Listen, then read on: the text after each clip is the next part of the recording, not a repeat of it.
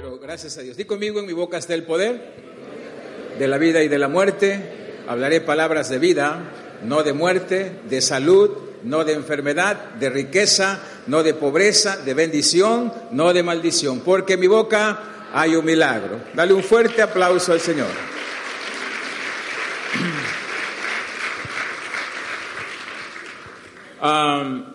el domingo pasado eh, yo disfrutaba la, el tema que Dios le dio a Saulo de futurista.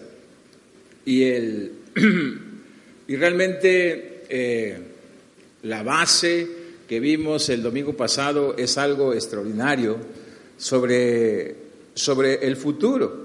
O sea, no hay nada así como, como esas palabras que tú escuchas, decir, Qué suerte tuviste, qué buena salud tienes, qué suerte tienes de tener un buen matrimonio, qué suerte tienes de tener buenos hijos, qué suerte tienes de poder ser prosperado. No hay nada como eso, o sea, eso no existe.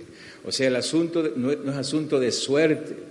O sea, muchas veces pensamos que nosotros fuimos a la feria de Tabasco, aquí de Villahermosa, y metimos ahí en un eh, metimos algo y sacamos un papelito y, decimos, esta era con la que me voy a casar y esta va a ser, esta es la suerte que Dios yo te doy. No, no es así. Las esposas no salen en la lotería, los hijos tampoco, ni nada. Es algo que nosotros construimos y lo construimos realmente cuando podemos darle todo a lo que realmente vale la pena. Miren, eh, yo, quiero, yo quiero hablar en este día de cómo si tú quieres un futuro extraordinario, tienes que darle todo a tu presente. ¿Sí estamos acá? O sea, si tú no, si tú no le das todo a tu presente, ¿cómo puedes albergar un futuro extraordinario? O sea, yo veo, por ejemplo, jóvenes que quieren tener un futuro de una economía robusta en el futuro, están deseándolo hacer, pero una, no llegan puntuales a su trabajo, no trabajan como se debe no, no están realmente eh, eh, apretándose el cinturón para ahorrar. Comen lo que sea. Hay personas que desean una salud extraordinaria físicamente, pero están comiendo todo. ¿Cómo es posible? Si tú no le das a tu presente, no, no pienses que vas a tener un futuro extraordinario. Yo quiero hablarte de esto, porque mucha gente eh, está diciendo, yo no sé por qué a mí me pasa esto, yo no sé por qué a mí me duele tanto las piernas, yo no sé por qué tengo tanta reuma. Si te dijeron que, que te cuidaras, que, no, que, que, tú te cuidaras las coyunturas, que te cuidaras eh, que, y caminaras cuando menos, y no lo hiciste y no lo estás haciendo. Hay personas que dicen, yo no sé por qué me va mal en este tiempo, no tengo dinero, estoy endeudado. Sí, pero pasó mucho dinero por tus manos. Tuviste mucho dinero en tus manos y no lo cuidaste, no lo administraste. Entonces, si no le damos todo a nuestro presente, no esperemos que tener un futuro extraordinario. O sea, la Biblia nos dice, presenten su cuerpo en sacrificio santo, agradable a Dios. Hay muchas cosas que las vas a conseguir si realmente presentas y haces sacrificio, o sea, si te sacrificas. Hay personas que quieren una vida espiritual extraordinaria, pero no se están sacrificando levantándose a orar. Yo, yo estaba mirando esto, eh, que esto es una verdad en la Biblia. Tú eres salvo por gracia pero eres transformado por decisión. Las decisiones que tomas son las que Dios va a usar para transformarte. O sea, hay personas que dicen, bueno, por gracia soy salvo, así que por gracia va a venir todo. No, la salvación vino por gracia, pero la transformación requiere decisión tuya o sea, decisiones diarias. Entonces, tenemos que tomar decisiones en cuanto a la salud física, en cuanto al matrimonio, en cuanto a los hijos, en cuanto a las finanzas, en cuanto a la vida espiritual. O sea, lo que tú estás sembrando hoy es lo que se va a cosechar. Entonces, el apóstol Pablo dice en Romanos capítulo 8, verso 18,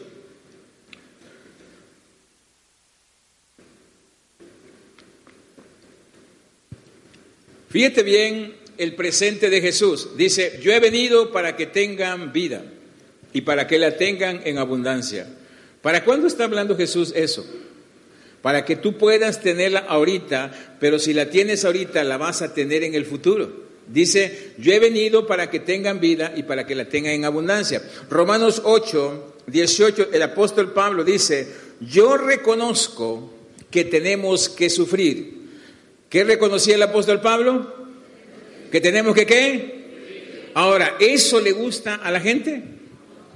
Pero es necesario cuando tú estás haciendo tu casa, tu economía, estás, estás queriendo formar un negocio, formar una casa, formar a tus hijos, tienes que sufrir. Hay sufrimientos, son inevitables y la gente quiere éxito sin dolor, quiere, quiere, quiere las cosas sin dolor. No es posible. Tú no ores por no tener dolor. Ora para que Dios te dé fuerzas en medio del dolor. ¿Por qué razón? Porque todo lo que nosotros hacemos va a causar cierto dolor. O sea, todo sacrificio. Y el apóstol Pablo dice, yo reconozco que tenemos que sufrir ahora. ¿Cuándo tenemos que sufrir? Ahora. Pero, pero esos sufrimientos, esos sufrimientos no son nada comparados con toda la gloria que vamos a recibir después. ¿Qué es lo que quieres recibir? Gloria. Entonces, pero en el presente que tienes, dolor. O sea, dolor, hay dolor, no porque tú seas una persona que disfruta el dolor, ni porque tú, eh, ni porque tú estés pensando que Dios es un Dios de dolores, no, sino que realmente eh, todo sacrificio representa dolor. A veces es que si tú estás realmente orando, ayunando, hasta el cuerpo lo resiente, pues, y, eso es precisamente lo que, lo que tenemos que entender. El apóstol eh, Pablo dice que ambas cosas no son comparables. Una es dolorosa, otra es gloriosa, una es temporal y la otra es eterna. Si tú estás realmente ah, eh, visualizando tu futuro, trabaja hoy en el presente para lo que quieres recibir. O sea, hoy es tu futuro. Tu futuro depende de lo que hagas hoy. Ahora comienza tu futuro. ¿Cuándo comienza tu futuro? Hoy, hoy, eh, el, deportista tiene que entrenar hoy porque quiere un futuro glorioso. Si no entrena hoy, no puede, no puede esperar un gran futuro. Todo, todo lo que nosotros hacemos, ya sea espiritual, en la casa, en la familia, eh, en el matrimonio, en, en, el trabajo, todo requiere un sacrificio y todo eso causa dolor. Los que pasamos eh, creciendo a nuestros hijos, pues nos costó trabajo levantarnos, a veces pasar noches enteras en vela, a veces este, correr con ellos, sufrir, viéndolos enfermos, viéndolos tener dolor, ya cuando fueron adolescentes ver las decisiones que estaban tomando y todo lo demás. Todo eso requiere sufrimiento. Hay personas que dicen, yo no quiero tener hijos, prefiero un perro. Hoy la gente prefiere un perro que un hijo. ¿Me explico? ¿Por qué razón? Porque el perro no importa que lo regañes, o sea, él tampoco se te va de parranda. No te pide permisos ahora que tú no quieres darle. O sea, el, perro es fácil.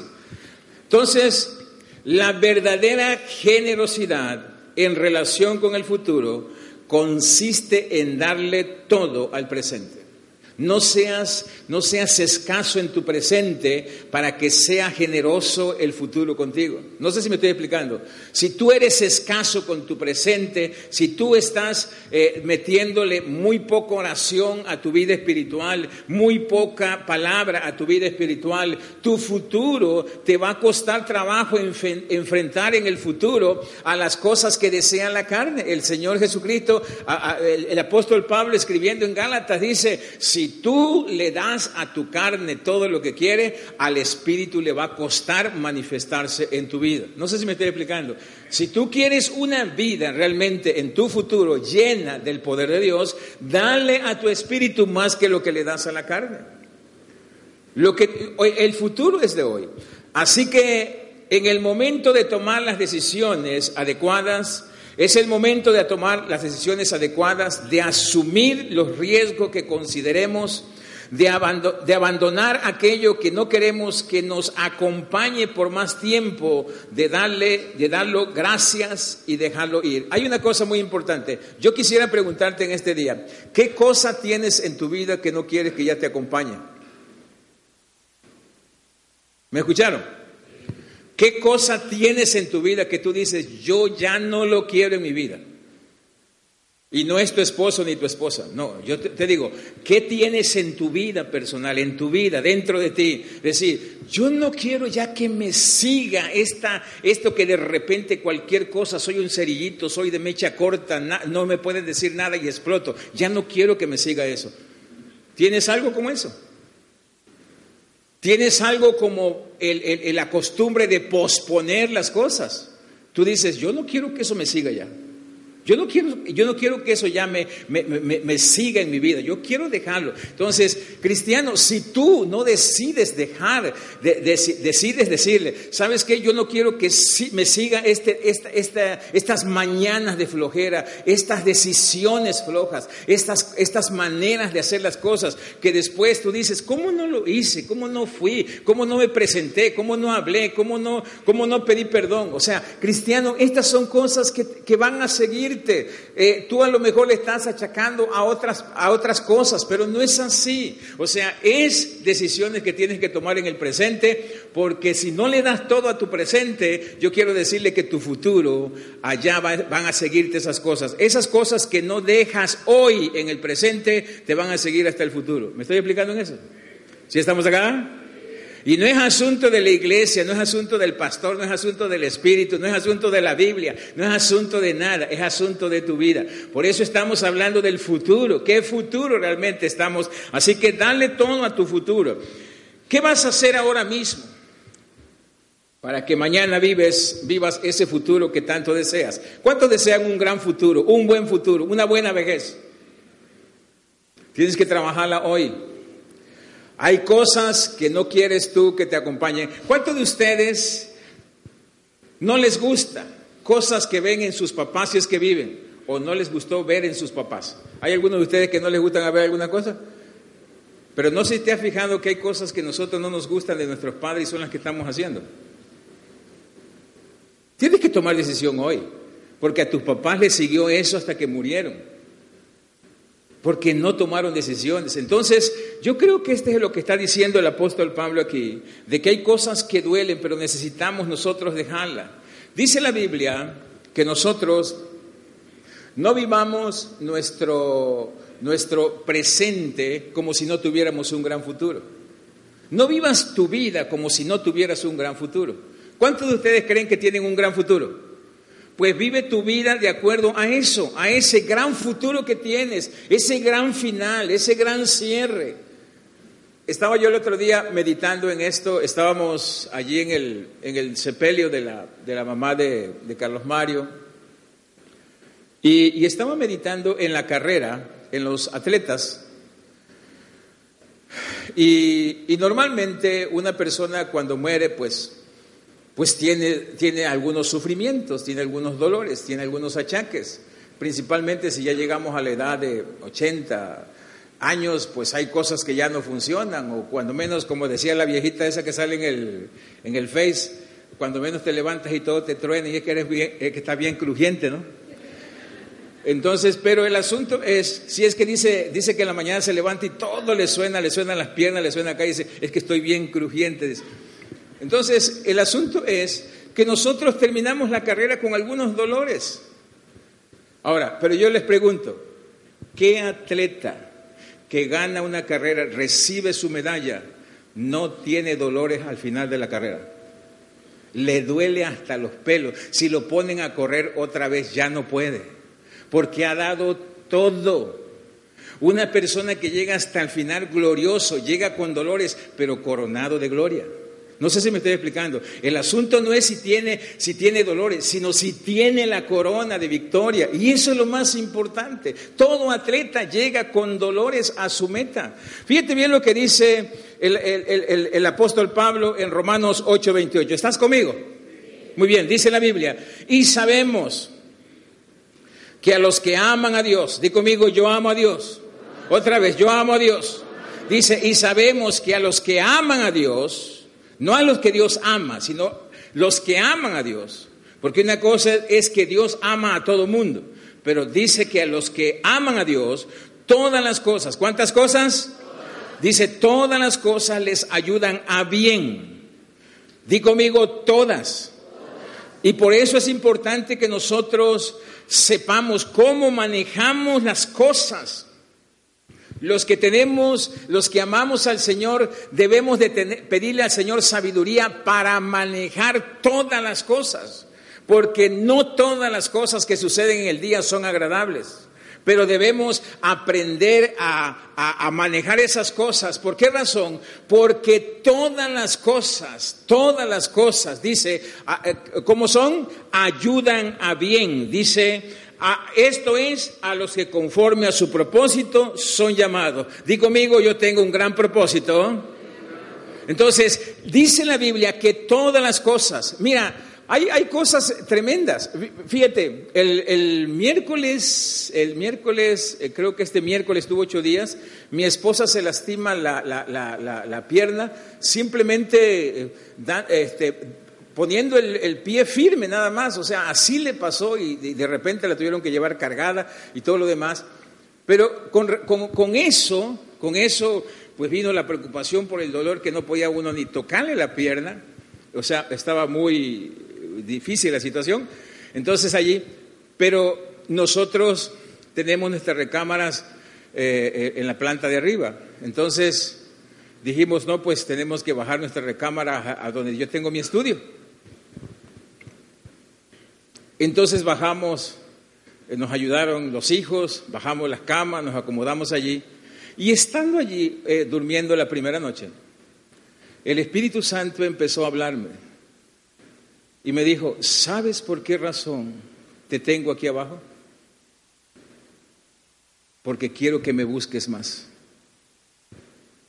Quiero que me busques más. Y lo entendí perfectamente y se lo conté a mi esposa. Le digo, ¿sabes por qué estamos aquí?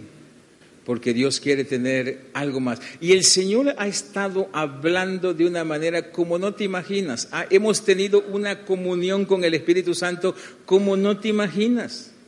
Muchas veces necesitas entender que toda circunstancia dolorosa, tiene un propósito firme de llevarte a un enraizamiento más fuerte en el Señor para que tú pases con Él. El asunto es que muchas veces queremos las bendiciones, pero no lo queremos a Él. Y el Señor me decía, yo quiero estar contigo, quiero estar contigo.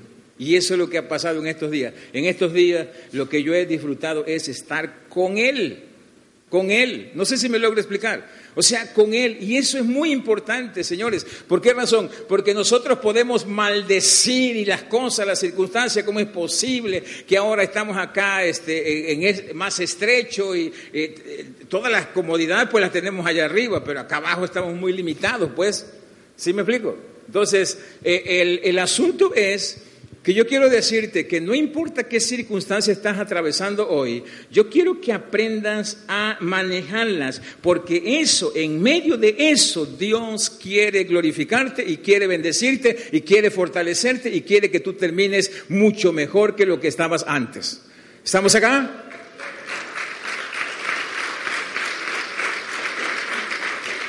Di conmigo, me ayudan a bien. Otra vez, me ayudan a bien. Ahora, eso de ayudarte a bien no precisamente se siente bien. ¿Sí estamos acá? El ayudarte a bien no siempre se siente bien. El asunto es que estamos, la iglesia a veces camina por sentir, es que no me siento bien. ¿Quién te dijo que el Señor te dijo que te ibas a sentir bien? Que te va a hacer bien, eso sí, pero no que te vas a sentir bien. Hola, ¿estamos acá? ¿Cuántos vienen hoy no sintiéndose muy bien?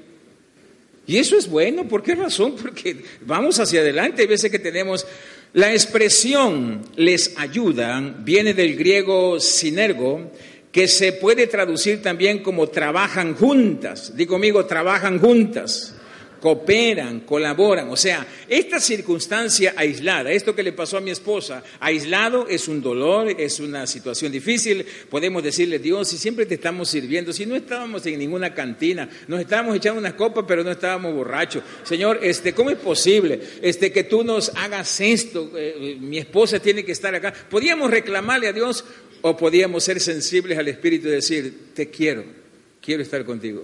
Y eso es lo más glorioso. ¿Estamos acá? Puedes decidir disfrutar eso, aunque te esté doliendo, aunque nos está doliendo, aunque tenemos limitaciones, si el Padre, el Hijo y el Espíritu Santo trabajan juntos para tu bien, todos trabajan juntos para tu bien.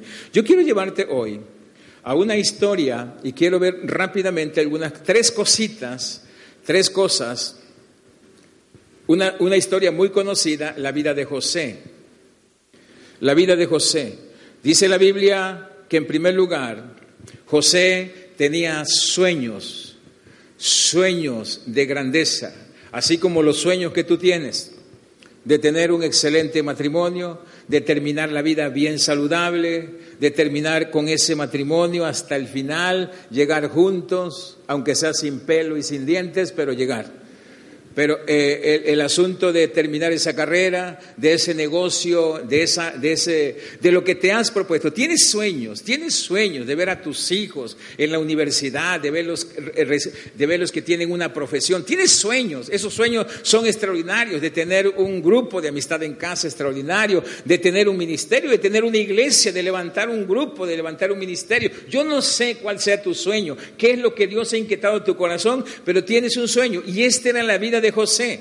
Pero dice la Biblia que José era tan, tan animoso de esas personas que, que siempre andan chispa y le contaba a sus hermanos del sueño que tenía y sus hermanos tenían celos de él. ¿Qué tenían?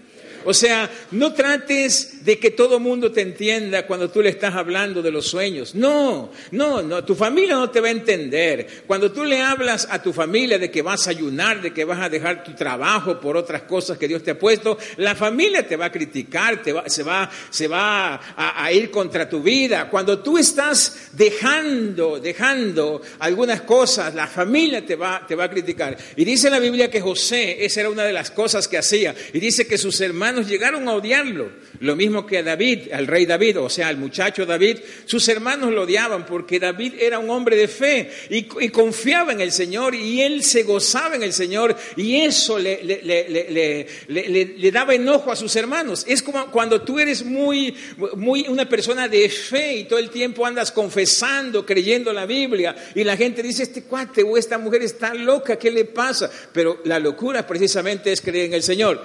Y dice la Biblia que llegó a tanto aquello que dice que decidieron matarlo. Porque realmente no decidieron venderlo, decidieron matarlo. Pero uno de sus hermanos dijo, no lo matemos, es nuestro hermano. Vamos a, a darle una lección, vamos a meterlo allí en una cueva. Y dice que lo metieron en una cueva, lo dejaron allí, pero después decidieron venderlo a unos ismaelitas. E-, ellos eran unos comerciantes, a unos ismaelitas. Los ismaelitas lo vendieron a un hombre llamado Potifar allá en Egipto.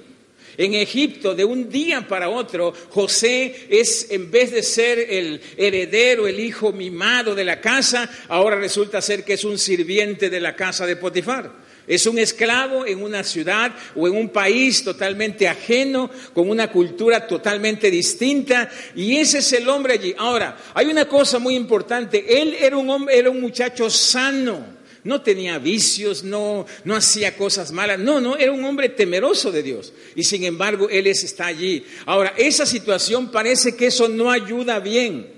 No sé si me estoy explicando. Cuando las cosas, cuando las cosas se ponen así, que tú dices, mira, pero de un momento a otro, ¿qué pasó con todo esto que yo estaba, que yo estaba gozando? De un momento a otro, José está en casa de Potifar y está de sirviente. Ahora yo quiero que veas eso. Cuando tú no manejas bien ese presente, el presente de José, el presente de José no dice nada de sus sueños pero sus sueños permanecen a pesar del presente. Cuando tus sueños están allí y están, están vivos, tu presente es totalmente distinto a todos los demás. No sé si me logro explicar. Hola, ¿estamos acá?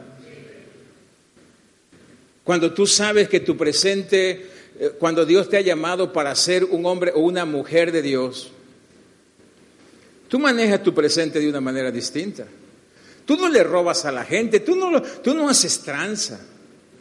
Tú manejas bien tu trabajo, tú eres honrado, tú eres fiel, tú respetas, porque sabes que Dios te ha llamado. Todos los demás pueden hacer lo que les dé la gana. Pero tú no lo, no lo, haces porque tienes un futuro. En tu mente, en tu corazón tienes un futuro. Y tú no lo vas a manchar. Hola, ¿estamos acá?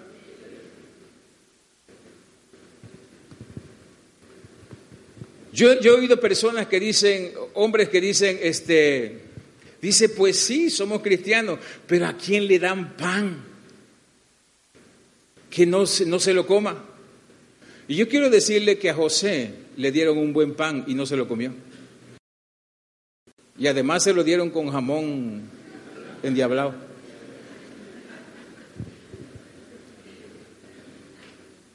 Porque tú puedes decir, esto es una oportunidad, ¿quién lo va a saber?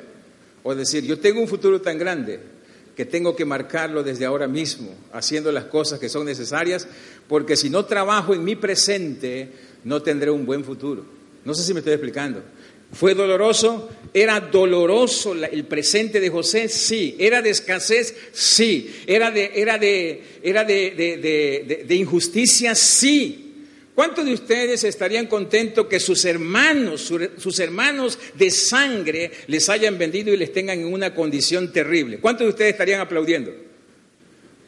Pero ¿cómo manejamos esa situación si tú tienes un gran futuro dentro de tu corazón, un gran sueño dentro de tu corazón? Si tú no tienes un gran sueño dentro de tu corazón, tú vas a manejar ese presente desquitándote, amargándote, eh, eh, refunfuñando, eh, dando patadas, quejándote y maldiciendo a todo mundo, cuestionando a todo mundo. Pero si tú tienes realmente en tu corazón el sueño de Dios, que Dios ha puesto en tu corazón, tú vas a manejar ese presente como si si ya estuvieras gozando, aunque no sabe. Mira, José no sabía lo que venía, no sabía, pero sabía que era grande.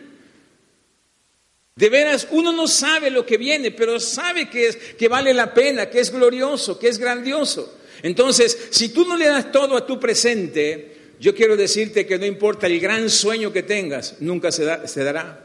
Yo quiero que tú veas, Judas fue escogido por el Señor Jesucristo.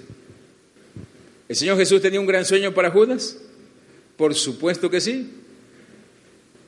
Pero Judas no trabajó su presente como, como teniendo un gran futuro. Yo quiero que tú veas algo, para que lo leas en tu casa, en Génesis 45 del 1, del 1 al 8. Génesis 45 del 1 al 8, allí lo puedes ver en tu casa. Y José dice algo en, eso, en esos versículos. Los hermanos estaban preocupados porque, vieron qué tan grande era José en Egipto. José había subido, era gobernador, manejaba todas las cosas y ellos tenían miedo y dijeron, este cuate ahora sí se va a vengar. Señores, ¿qué pasaría si tú, a ti te han hecho lo malo y tú llegas a tener la oportunidad de poderte vengar? Hola, estamos acá. ¿Cómo manejas eso? Si tú no manejas bien tu presente, yo quiero decirte que vas a llegar amargado a tu futuro. Y no piense que eso se quita porque tú tengas la razón. No, hay personas que, es que yo tengo la razón, sí, pero con la razón no se quita, se quita con tomar decisiones. Dice la Biblia que José le dijo, pues Dios me envió antes que ustedes para salvar la vida. Realmente, ¿quién envió? ¿Quién envió a José allá? ¿Quién envió a José allá? ¿No? No, no lo envió José. Eso es lo que sabemos nosotros ahora ya. Pero en el presente, ¿quién lo envió? Sus hermanos. Sus hermanos. Entonces, pero ¿cómo José manejó esto? Le dijo, miren, no se preocupe. Ustedes pensaron que ustedes me enviaron, pero fue Dios que me envió. No sé, miren, miren, esto, esto a mí me pegaba muchísimo porque en el presente hay gente que cree que te está haciendo mal, quitándote, hablando, murmurando, quejándose e hiriéndote. Y realmente ese presente tuyo, tú vas a decir un día, qué bueno que me pusieron allí, porque eso me llevó a sembrarme más en el Señor, a crecer en fe, a fortalecerme y a madurar. No sé si me estoy explicando. O sea, de otra manera no vas a madurar. Mira, José dijo, miren, miren muchachos, miren hermanitos míos, no se preocupen, ustedes me vendieron, ustedes me pusieron en casa de Potifar, ustedes me eh, hicieron que me metieran a la cárcel, estuve allí como un, un criminal, pero no se preocupen, el que lo hizo fue el Señor porque estaba asegurando el futuro de ustedes y de mucha gente. No sé si me estoy explicando. Fíjate lo que dice este, Génesis 50, por favor. Génesis 50, verso 20 al 21 dice, ustedes planearon hacerme daño. ¿Quién planeó? ¿Quién planeó? Los hermanos. Dice, ustedes planearon hacerme daño, pero Dios, di conmigo, pero, otra vez, pero, Tú estás planeando hacerme daño, pero Dios lo va a cambiar en bien. Dios me va a bendecir a través de eso. Dios me va a bendecir en esa posición. Dios me va a bendecir. Y eso es lo que habla realmente de que tú y yo estamos trabajando en el presente porque tenemos un gran futuro. Ahora dice la Biblia, dice, ustedes planearon hacerme daño, pero Dios lo hizo para bien. ¿Quién lo hizo? Dios, dice, para bien. Lo hizo para obtener los resultados que vemos ahora, para salvarle la vida a mucha gente. No tengan miedo. ¿Cómo estaban los hermanos? Miedoso. Dice, no tengan miedo. Decía a sus hijos. De esta manera José les, les dijo las cosas buenas a sus hermanos. Bien, ¿cómo debemos hacer sentir a aquellos que nos han tratado mal? Bien, ¿por qué razón? Porque nosotros sí tenemos un futuro. El que se siente derrotado cuando lo tratan mal es porque no tiene un gran futuro. Cuando tú te amargas la vida en tu presente es porque no tienes un gran futuro en tu corazón. Pero si tienes un gran futuro en tu corazón, todo, todo lo vas a perdonar y vas a arreglar las cosas conforme al Señor porque tú no te quieres llevar la amargura para tu futuro. Tú no te quieres llevar el resentimiento para tu futuro. Tú no te quieres llevar ninguna situación de condenación para tu futuro. Tú quieres ir como el Señor tú quieres que llegue allá. ¿Cómo manejó José eso? Todos los días él sabía que Dios estaba con él, que Dios estaba manejando las cosas y que todo estaba obrando para bien, porque él vivió su presente con un gran futuro en su corazón. ¿Estamos acá?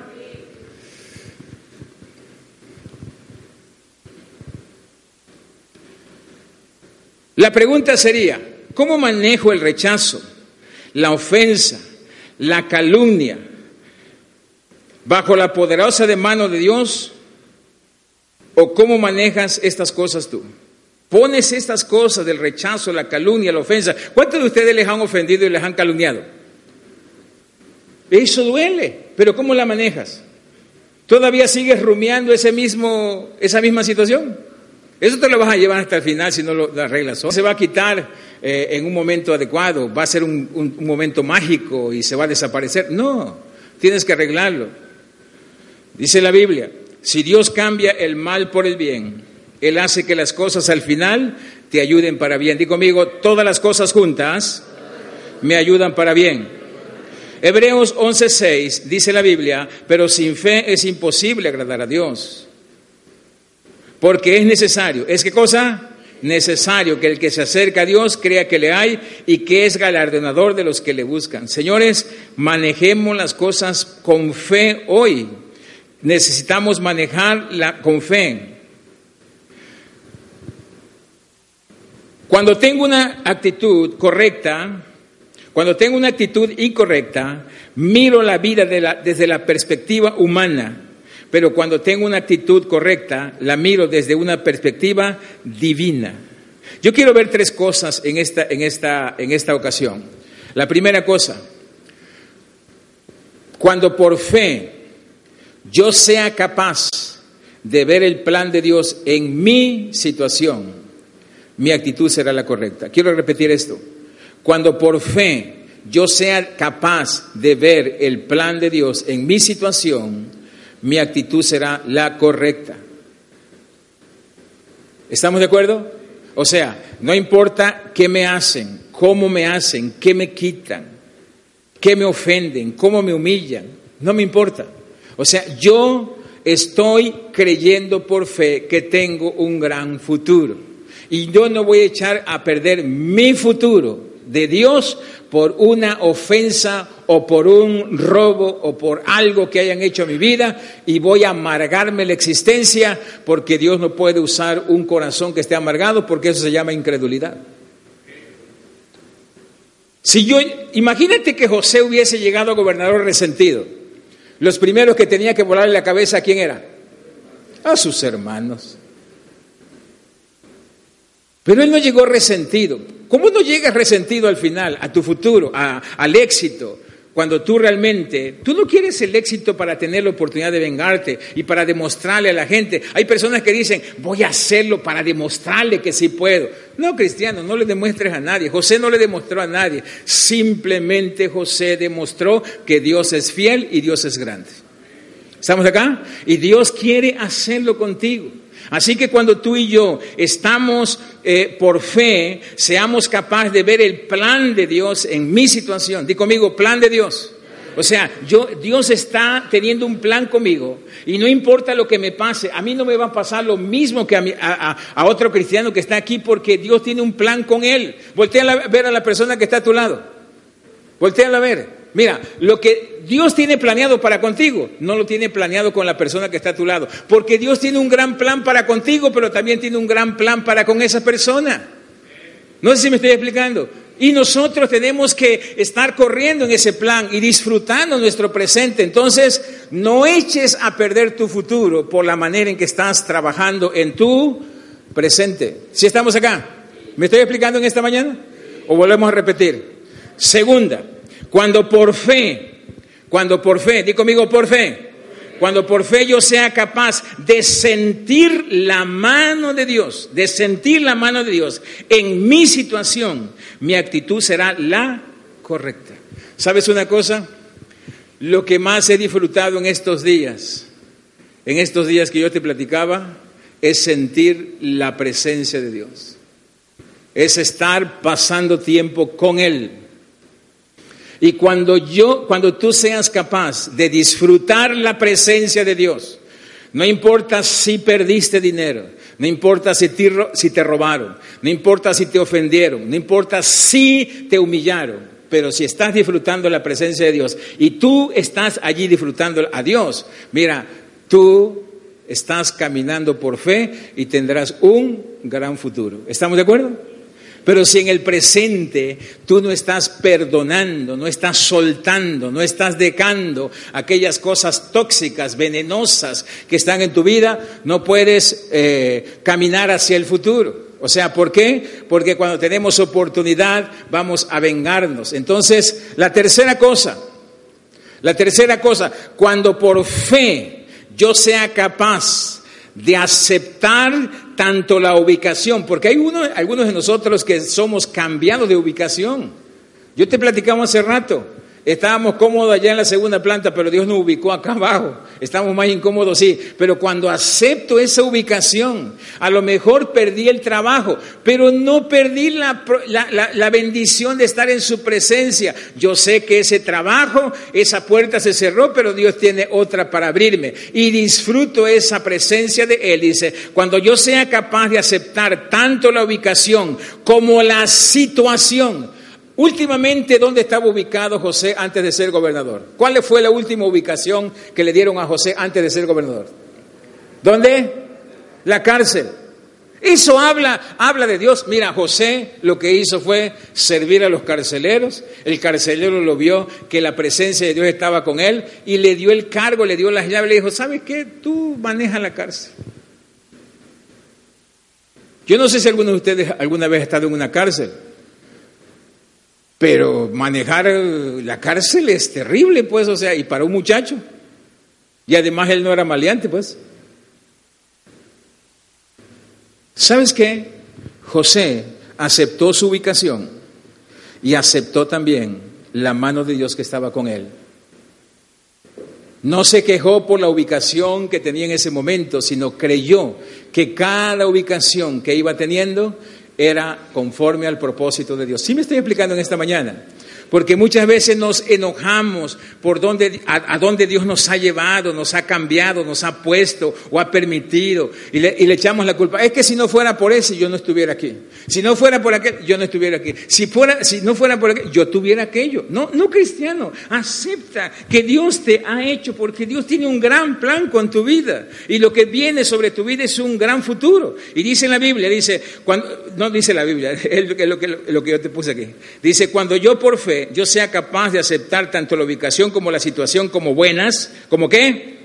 Aunque haya habido algo malo en el proceso, mi actitud será la correcta. Señores, la actitud es muy importante. Mira, ¿han visto, ¿han visto cómo hay personas nosotros hemos casado un montón de gente, que por cierto yo creo que ya fueron los últimos, ya no vamos a casar a nadie más. Pero hemos visto casarse muchachos esculturales bien parecidos, muchachas extraordinariamente bellas físicamente. Y la, y la apariencia la aptitud, la aptitud de esas personas es muy buena. Y después los ves divorciándose y divorciados. ¿Qué les falló? La actitud. La aptitud eran muy buenas, pero la actitud les falló. La actitud cuando hablaron para perdonar, para, para reconciliarse. Si no tenemos actitud en medio de la circunstancia, vamos a fracasar. No importa si tienes la mejor empresa, la mejor casa, los mejores coches, las mejores cosas. No, no, no. Yo creo, yo creo que esas cosas son buenas, pero yo quiero decirte que la actitud es muy importante. Y lo que a José le funcionó fue la actitud. Y él dijo, aquí estoy. Así que Dios está conmigo. Si Él me acompaña aquí en la cárcel, quiere decir que esto va a salir muy bien, porque donde está Dios todo funciona bien. Entonces, las cosas han, cambiado, la situación aquí es, es, difícil, pero yo voy a tener una buena actitud, una actitud de fe. ¿Estamos acá todavía? ¿Estamos conectados? Muy bien.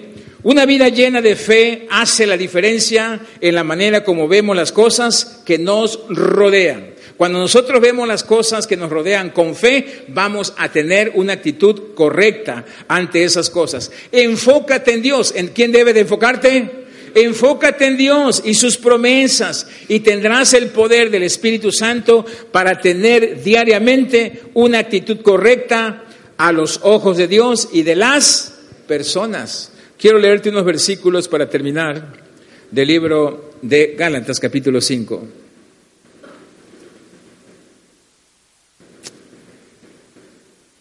5.19, quiero leerte del verso 19 en adelante. ¿Estás conmigo? Si te dormiste en todo lo demás, abre tus ojos en este momento, date unas cachetadas allí y despiértate y mira lo que dice. Verso 19 dice, todo el mundo conoce la conducta de los que obedecen a sus malos deseos. No son fieles en el matrimonio, tienen relaciones sexuales prohibidas, muchos vicios y malos pensamientos Adoran a dioses falsos, practican la brujería y odian a los demás. Se pelean unos con otros, son celosos y se enojan por todo. ¿Por cuánto? Son egoístas, discuten y causan divisiones, son envidiosos, se emborrachan y en sus fiestas hacen locuras y muchas cosas malas. Les advierto, como ya lo había dicho antes, que los que hacen esto no formarán parte del reino de Dios. En cambio, el Espíritu de Dios nos hace amar a los demás. ¿Quién lo hace? ¿Quién lo hace? Entonces, ¿a quién le debo dar lugar todos los días? Sí, porque yo no tengo la fuerza, no tengo la actitud, no tengo la sabiduría. Dice, en cambio el Espíritu nos hace amar a los demás. No es fácil amar a los demás, pero dice que el Espíritu Santo nos hace. Recuerda que para el Espíritu Santo no hay nada imposible. Solo no lo puedes hacer, el Espíritu Santo lo puede hacer a través de ti. Dice, el Espíritu de Dios nos hace amar a los demás, estar siempre alegres. ¿Cuántas veces? Y vivir en paz con cuántos? Con todos. ¿Quién lo hace eso? el Espíritu Santo nos hace ser pacientes y amables y tratar bien a los demás, tener confianza en Dios, ser humildes y saber controlar nuestros malos deseos. No hay ley que esté en contra de esto. Y los que somos de Jesucristo ya hemos hecho morir en su cruz nuestro egoísmo y nuestros malos deseos. Si el Espíritu Santo ha cambiado nuestra manera de vivir, debemos obedecerlo en todo. No seamos orgullosos ni provoquemos el enojo y la envidia de los demás por creernos mejor que ellos. Hay una cosa muy importante, señores. Si tú estás manejando tu presente por lo que te está pasando, estás en la carne y estás dependiendo de ti mismo. Pero si tú quieres cambiar de manejar tu presente en la carne y que realmente tengas resultados provechosos en tu vida, deja que el Espíritu Santo lo haga a través de ti. Dale lugar al Espíritu Santo de Dios. Dale todos los días, Señor, aquí entrego mis pensamientos, mis emociones, mi carne. Mi carne quiere tener relaciones sexuales con la vecina, pero, pero tú no. Mi carne tiene que, quiere, quiere darle unos piñazos a fulano de tal, pero tú no. Mi carne quiere que yo chismee, que yo murmure, que yo critique, que yo me queje. Sí, pero no lo voy a hacer porque dame fuerza, Señor. Ciérrame la boca. Dame fuerzas. ¿Estamos de acuerdo? Y posiblemente te pegues con la puerta y no puedas abrir la boca. Porque estamos aceptando nuestra, nuestra situación y la ubicación donde estamos. ¿Estamos de acuerdo? Entonces Dios, va a actuar en tu vida. ¿Y qué es lo que estamos haciendo? Dale todo nuestro presente porque tenemos un gran futuro. ¿Estamos de acuerdo? Entonces trabaja en tu presente, hazlo bien, perdona hoy, deshazte de las cosas que no quiere que sigan contigo, si no quieres que sigan contigo. Muchas veces nosotros nos apartamos de la gente, pero no es la gente, son las actitudes que tenemos que nos persiguen a nosotros y por eso no disfrutamos ni la vida, ni al Señor, ni la palabra, ni la oración, ni al Señor Jesucristo. Ponte de pie, por favor.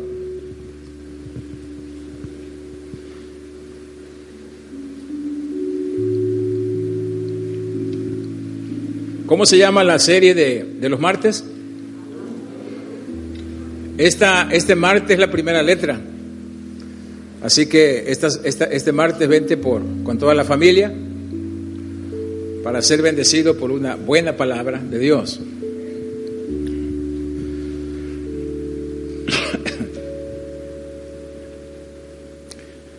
Yo te pregunto, ¿qué es lo que quisieras que hoy, de una vez, ya no te siga más para tu futuro?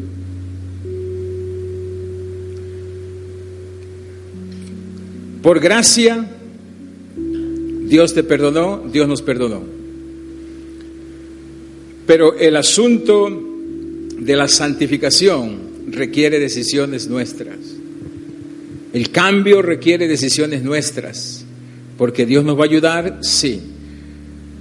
Pero tenemos que manejar bien las cosas que nos están sucediendo dolorosas en nuestro presente para que no nos causen amargura ni resentimiento para el futuro. ¿Estamos de acuerdo? ¿Estamos de acuerdo? Si tú quieres tener un matrimonio de 50, 60 años y bien, una vejez buena, pues maneja hoy las cosas en el presente para que te siga lo mejor para tu vida. ¿Estamos de acuerdo? Yo quiero que me siga lo mejor realmente. Dice la Biblia, el bien y la misericordia me seguirán todos los días de mi vida. Y ese es el sueño de Dios. Cierra tus ojos. Yo no sé si habrá alguna persona que está aquí que nunca ha recibido a Jesús como Señor y Salvador.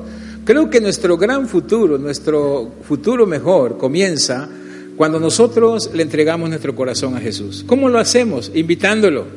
Yo quiero hacer hoy una oración de invitación a Jesús. Si tú nunca lo has hecho, hazlo conmigo, por favor. Di conmigo, Señor Jesús, en este día yo me arrepiento de y te recibo a ti como mi único Señor y mi único Salvador. Lávame en tu sangre, Señor. Límpiame. Hazme una nueva persona. Yo te recibo hoy, Señor, y te doy gracias por escribir mi nombre en el libro de la vida. Amén. Amén.